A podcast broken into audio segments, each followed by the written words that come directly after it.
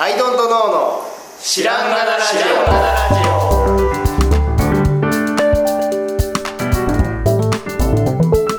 オ。さあ始まりました「アイドントノーの知らんがなラジオ」この番組は僕たちアイドントノーが日常アイドントノーしていく中で新しい視点を皆さんと共に発見していくという番組です。ということでアイドントノーツナーです。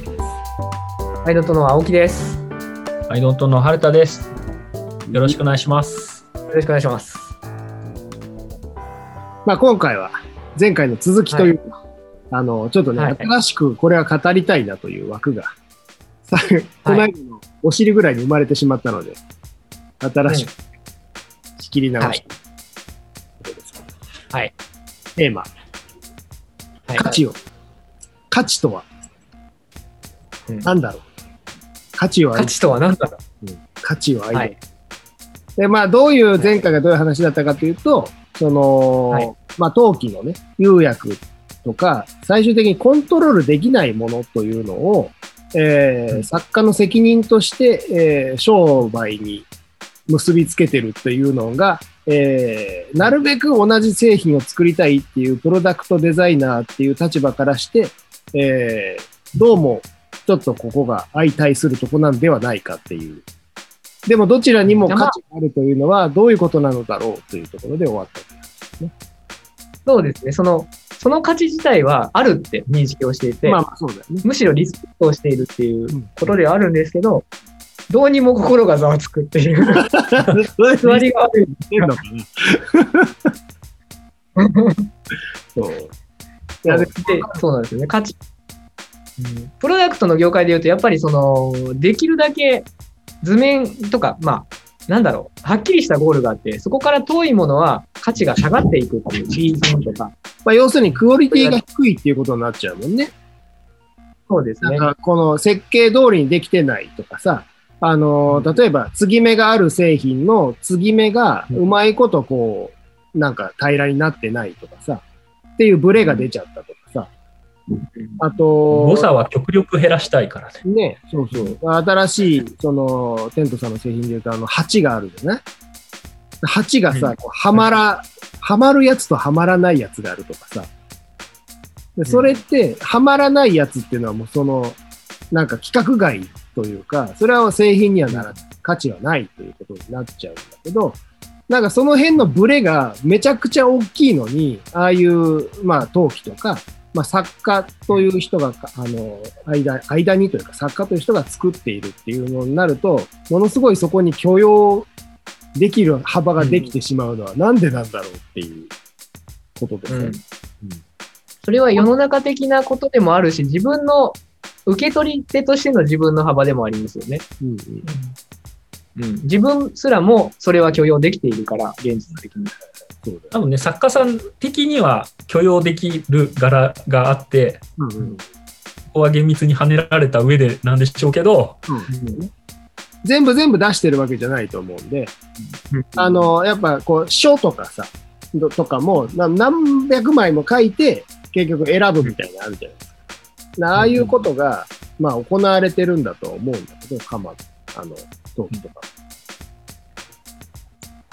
にしてもね、その、ブレ、ブレはブレじゃん、みたいな。あの、うん、いや、なんだな、いい、いい味が出てるから OK みたいな判断が、プロダクトデザイナーとしては、あの、ないんだよね、多分頭の中に。うん、基本は同じ味を。うん。うん。そうなんですよね。これもいいし、これもいいとか、いい味が、うん、なんだろうな、こっから先は、どんなブレ方をしてようがいい味であるみたいな、そんな、うん、そういう線引きでやってないっていうか、ね、そうなんですよね。作家さんに、じゃあ、この似た感じの 3, 3枚皿があるんですけど、うんうん、じゃあ、おすすめどれですかって聞いちゃう気がします。ブレ、ブレ、ブレるとして、ブレるとして、あなたはどれがおすすめですか？確かに。まあ、陶器とかの面白いところというか難しいところって最終的にその、えっと、釉薬のその焼け加減というかで出てきた出あの出力に関してはあの作家さんすらももうコントロール外であるっていうところですね。よね。うん。だから、なんだろうな、作家さんとしてはさ、割れたりとか、ひびが入ったりとかして、用をなさない以外は、まあ一応、ね、好み、あとは好みの問題になっちゃうっていうか。あ、そっか。じゃあ、あれだ。農作物とかにもちょっと近いんだ。ほう。今年のリンゴはあんまりね、甘みがね、つって。あの、出荷数イコール利益じゃないですか、言うてしまえば。はいはいはいはい。だから、まあ、人それぞれではあるだろうけど、出荷量多い方が、農作物とかも、その、は、羽ない方がいいじゃないですか。プライドとかもあるしうん、これはさすがに、あ虫食いがひどいとか、あの、さすがに酸っぱすぎたとか、あるとしてもうん、極力出荷側に乗せたいですよね。生産者なんだから。うんだからその中でいろんなばらつきを許容するっていうのは、生産者としては自然な発想ですね。うんうんうん、極力、永品にしたいに決まってるし。うん確かで、それに対して買い手がどれがいいとか言ってるだけであって、に。うんうん。そりゃ全部売れた方がいいに決まってますよね、それね。まあ、そうだね。うん。だから思ってるイメージと、なんだろう、今僕の中で一つ謎が解けたんですけど、うん。生産者なんだなって、作家というよりは。っていう気がしてきました。だからデザイナーというよりはメーカーっていうような立場で、ね。うん。そこが一色体になっていくっていうのが、陶器の人たちだ。うん。だから、いびつなのはむしろこっちで、うんうん。生産してうん、購入していただけることをなりわいにしてる人たちなので、うん美しい、究極の美しい一品をとかそういう話ではないから、うん。うん。うん。そうだね。作品として売っている作家さんってなるとまたね、別っちゃ別なんだけど、そこに何百何百万もつくみたいなことをしてる人は、さっきの書の話みたいな感じで、もうめちゃくちゃ焼いたけど、一個しか残さないみたいなことがあるのかもしれないけど、実用品として売ってる作家ものみたいなやつっていうのは、うん。もうちょっとこう、なんだろう、そこまでじゃなくて、さっきに言ってたうん収穫したみやつみたいな感覚かもしれない。うーん、なるほどな。うんするとど、しゃその生産者にとってのいいも悪いもね、こっちもこっちもいい、美味しいですよって話ですよね。生産者からしたらね。そうね。で、っていうしかないっていうかね、おすすめを聞いてもね、ここは、いや、好きなやつを買ってくださいっていうことですよね。うんいや、価値とはって、そういえば、東工大の話以来の話ですけどね。そうだよデね。ザインなんて知らないの話以来のうん話です。だから、まあ、陶器とかもさ、あのーうんまあ、本当にだから作品っていうのとわ分けたときに、ちゃんとこう、ろくろで、生あの、大量生産をしようとして、一応ね、あれも、昔で言うたら、量産品なんだ。今はもっと効率のいい方法があるかもしれないけど、量産しようとして、あの確率、あの方法は出来上がっていってるので、あの、だ回転させてこうね、ギューってやるとかってさ、早く作るっていうことを目指してるわけですから、その大量生産っていうのを目指してるは目指してるわけですよ。うん。なので、なんか、うん、2000年代に、やたらこう、雑誌、インテリア雑誌が陶器特集をいっぱい組んだじゃないですか。はいはいはい。それと同時に東京のいろんな工房に、工房じゃないな、いろんなギャラリーに、陶器ギャラリーがすごいいっぱいできて。すごい売れた、定期的に売れたっていうのがあったりして、あれ、ブームだった気がするんですけど、でそこからマスコ陶器市に人が流流れてっていうか、まあ、うまい、うまくちゃんと仕掛けたというか、うんと同時にインターネットがどんどんやっぱ普及してきて、はい百科名で検索できるようになったり、うんその、ギャラリーでの展示の情報とか、うんあとその作家さん自体をフォローするとか、うんそういうのができて完成したのが今なのかなっていう気がしていて、それ以前はやっぱり、そういう、なんだったら、えっと、窯元の名前も出てこずに、うん。ショップで選んでた時代があったのかなとか、うん。とかとか、うん。思ったり、ねねすごく現現代にさらされてる業界なんじゃないかっていう気がだんだんしてきた。陶器の業界が。最近さ、あの、服屋さんがよく陶器売ってるよね。うん、売ってますね。あの、うん服屋プラス何々っていうのがさ、昔は服屋プラス雑貨だったじゃん。うんうんうん。で、服屋プラスこあの植物もあったし、服屋プラスコーヒーもあるんだけど、今、服屋プラス陶器になってるのが面白いなって。陶器ですね。とても相性がいいんでしょうね。ね、だから、あのーやっぱね、雑貨ってさ、坪効率が服と比べて超悪いんですよね。うん。で、1個売れて何百円とかいうものたちなわけじゃないですか。かたや服って1枚売れたら何万円とかあり得る話でしょ。だからショップとしての坪効率って雑貨ってすごい悪くて、で、それが、あの、でも、でもやっぱり服だけじゃダメだってなって、いろいろ試した結果、植物がなかなかいいぞ。でも植物管理が大変だ。とかで、今、陶器、陶器は高いしなかなかいいっていうことになってるんちゃうかなっていうふうに、なんか、確かに。そうで、そこでなんか出てくる陶器のこう、まあ価値っていうか、何でもいいわけじゃないじゃない？やっぱり。うん。で、セレクトショップがセレクトしたいい陶器っていうのを売っているわけで、うんその場合のいいってなんやねんみたいなところで、ちょっとこの今回の話に戻ってくるわけなんですけどね。そうですね。いいってないやん。いいってなんやねん。うん。そう。かっこいい。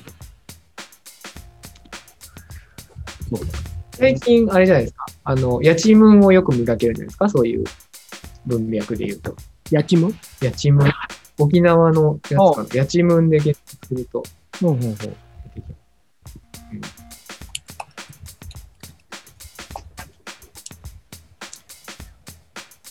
これも焼き、むやちむん、やちむん通りでしたっけ？ああ、ありますね。通りね。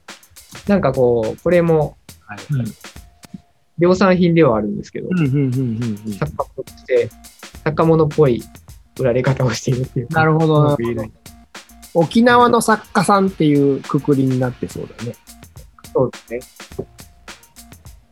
えーでもあれだね、一緒だね。だから沖縄の伝統的な柄っていうのがありながら、踏襲しつつ、はいちょっと外しも入れつつ、そうですね。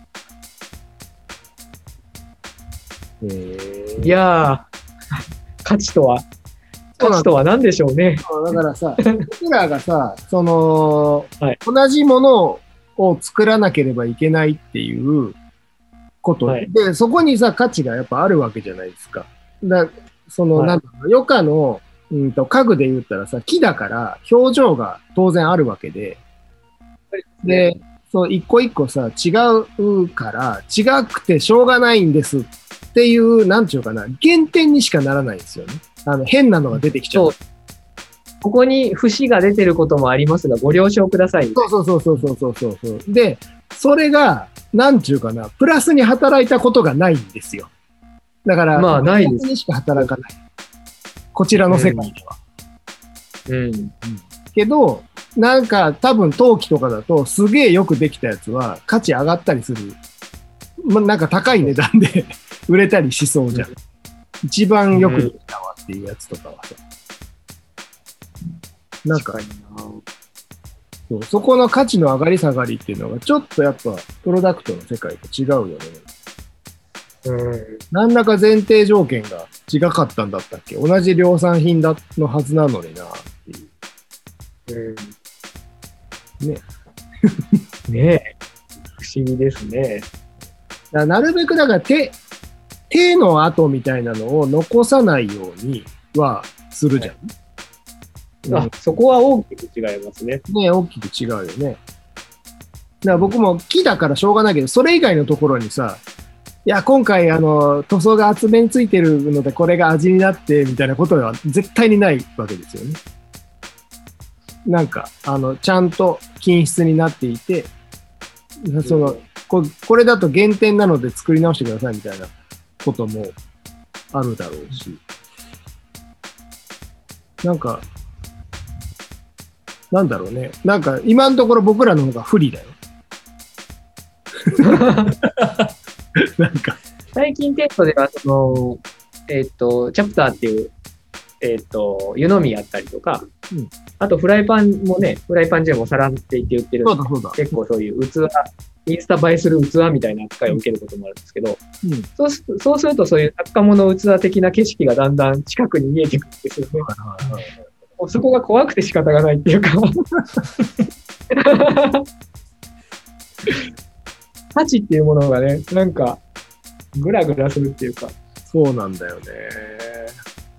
また、陶器の、すごい、それすごいなって思った、すごいなっていうか、そんなことまで許容できちゃうんだって思ったのが、えっと、前に益子で買った、1個買ったお皿があって、形がすごい良かったので、もう1個買いに行きたいって言って買いに行ったことがあるんですよ。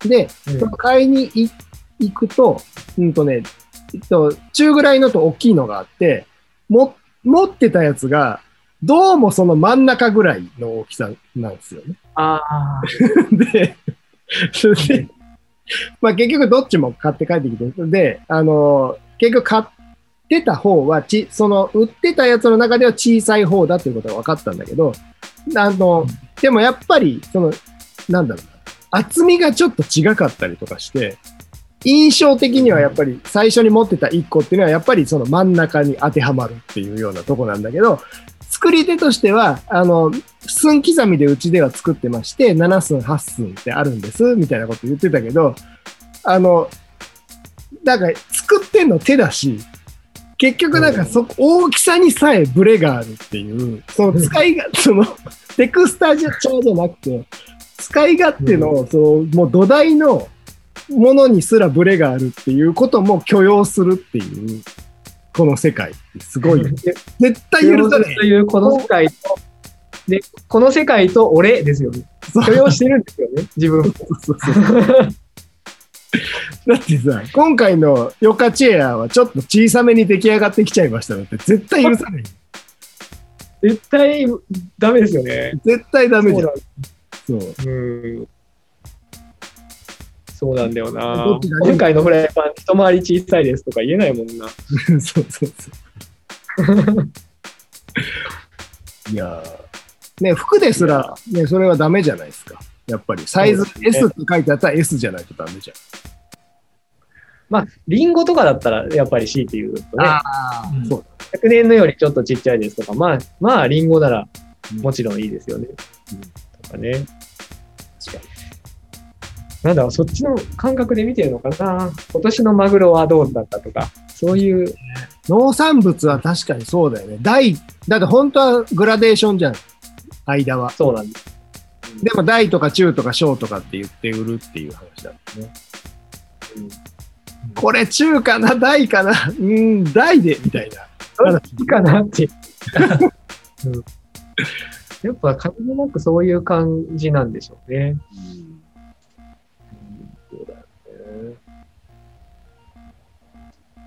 そうだから、用途として陶器とか見てるはずなんだけど、その用途にすら許容してしまってる自分がいたっていうのがちょっと面白いなっていう気はしちゃう。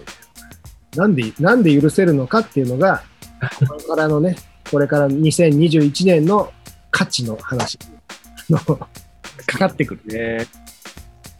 いやー、なんだか、どうしよう、この話題。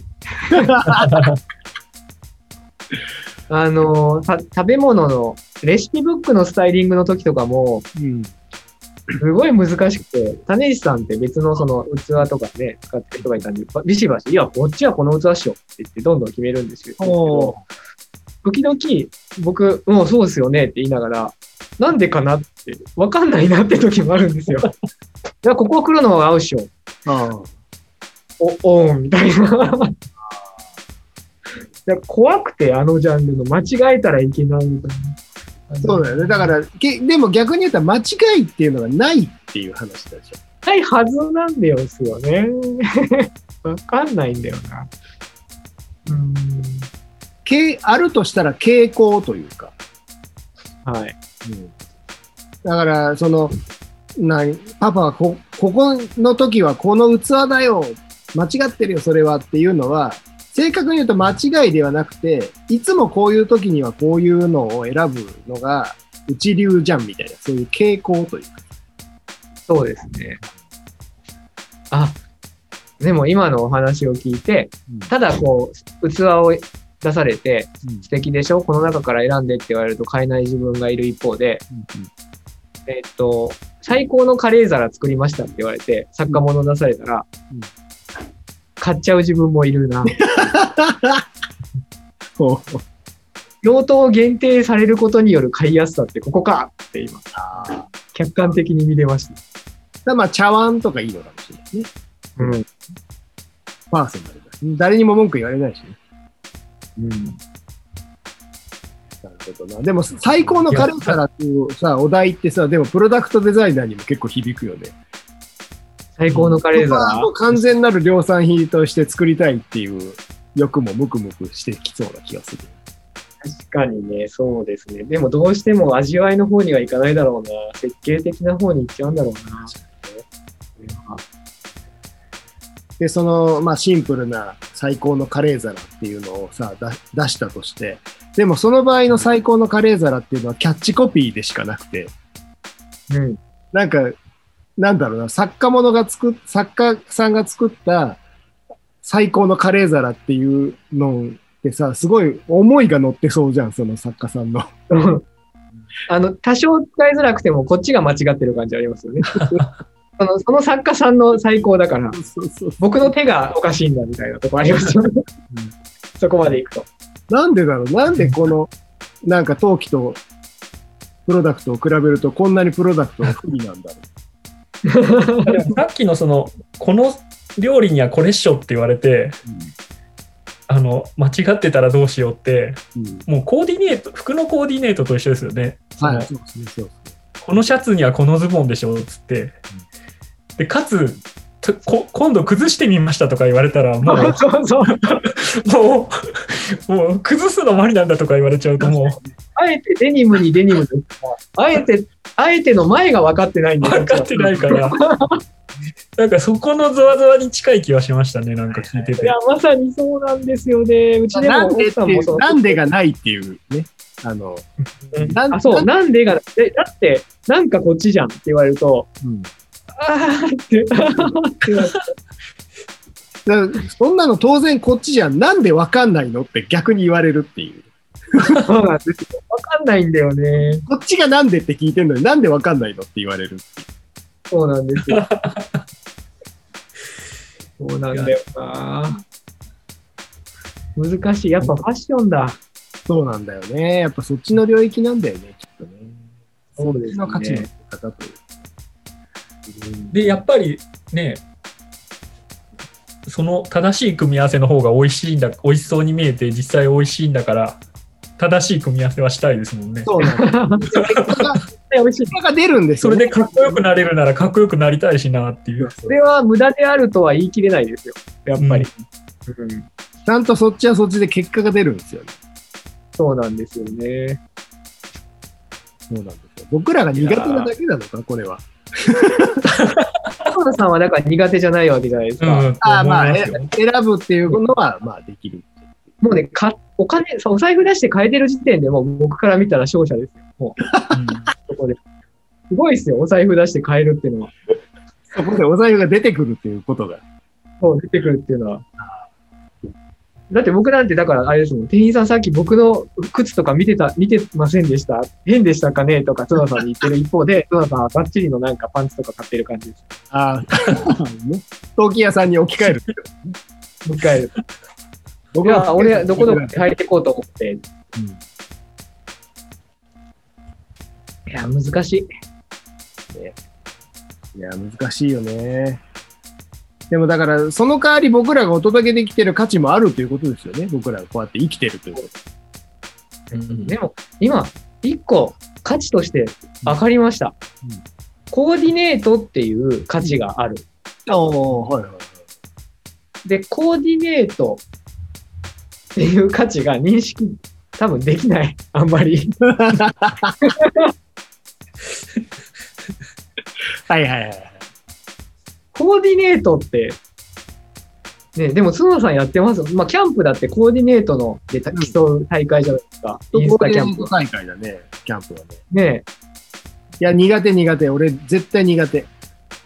とはいえスタイリングしなきゃいけないそうそうそう。だから、あのね、俺途中で気づいたんですよ。最初は、はい。余暇の家具ってグランピングものだという位置づけをしていて、まあもちろんそのちょっと大げさだし、重いし、なかなかに大変なもんやから、グランピングっていうジャンルで、えっ、と、最初はこう、まあ自分の中でも扱ってたわけ。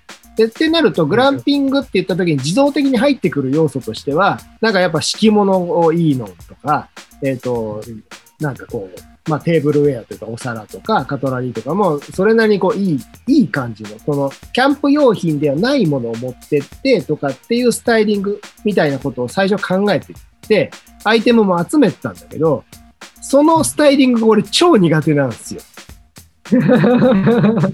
で、あと、いや、あの、今言ってたみたいに、そっちに長けた人たちがいるんですよ。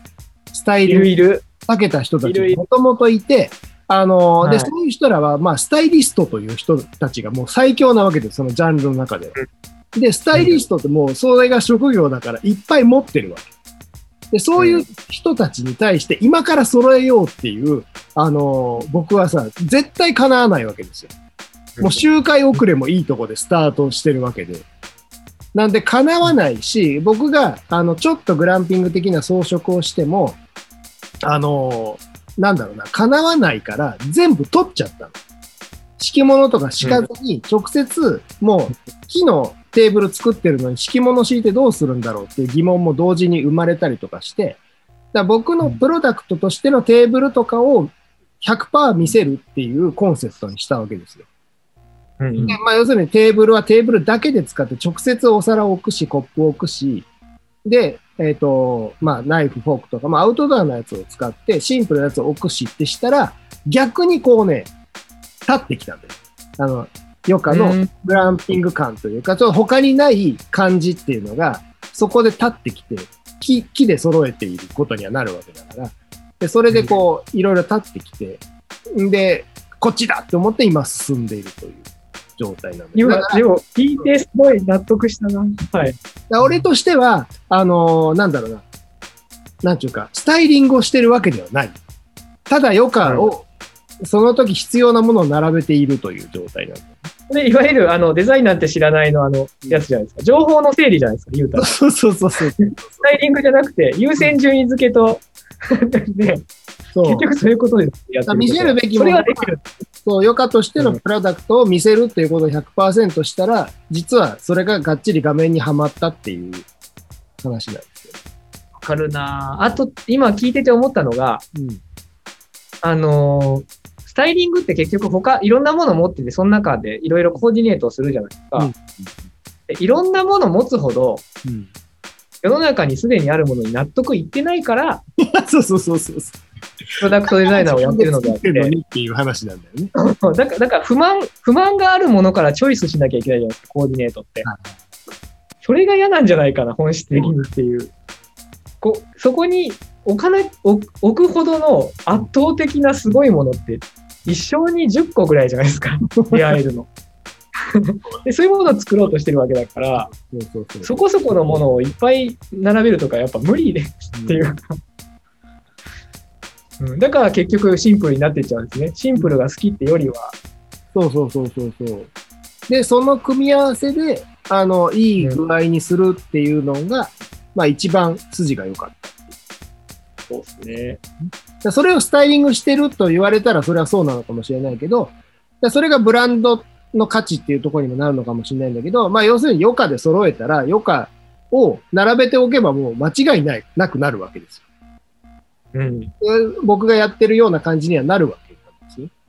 うんで、それはスタイリングスキルがいらないんですよ、実は。余暇のものを買うだけでいい。うーん。あ、今、新しい価値が導き出されました。うんあの、スタイリングスキルがいらないという価値。そうそうそうそうそう。あの、作るものは。あの、ほら、ほっといてもおしゃれになったんでしょほっといてもおしゃれだよ。他にあの置かない、あの余暇だけを使うっていうことが大事ですっていう。あ、価値だ。あ、ここなら作家ものにも挑める気がする。作家ものだとスタイリングスキルいるじゃないですか。はいコーディネートとか考えなきゃいけないですか。僕らのはもう考えなくていいんで、考えなくていい。置いたらおしゃれ以上なんでっていう。そういう価値。そうそう。でもそれって、でも大事だと思うんですよね。あの全員がね、世の中の全員がファッション的におしゃれではないくて、そうですね。そうなんですよ。だからアウトドアファッションで身を固めるみたいなのもさ、結構そういうところが大きいかなっていうか、アウトドアものってもうなんか機能でできていてさ、あの、そこにリスペクトももちろんあるんだけど、そこのを着とけば間違いないみたいな感じもあるじゃん。なるほど、なるほど。うんっていうね。そうそうそう最後、この余暇の、そういえば、スタイリングというか、スタイリングしてるようでしてない話は、実は結構重要な話だ。そうですね。コーディネートやスタイリングという価値があるが、それ、それをしなくて済むものを作っていくという 価値もある。そう。そういうことか。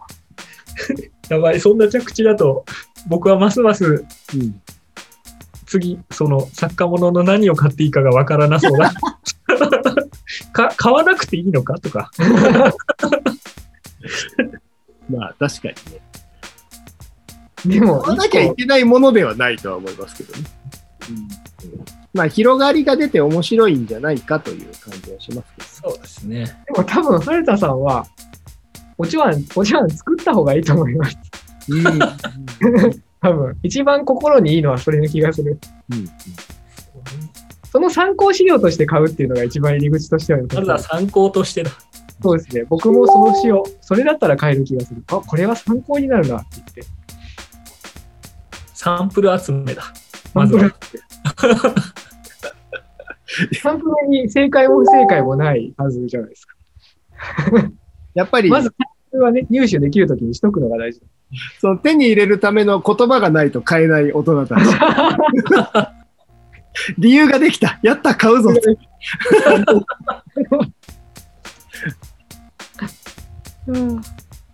まあ、でもなんか分類というかね、なんかちょっとはっきり、はっきりとちょっとクリアになりましたね。住み分けというかができた気が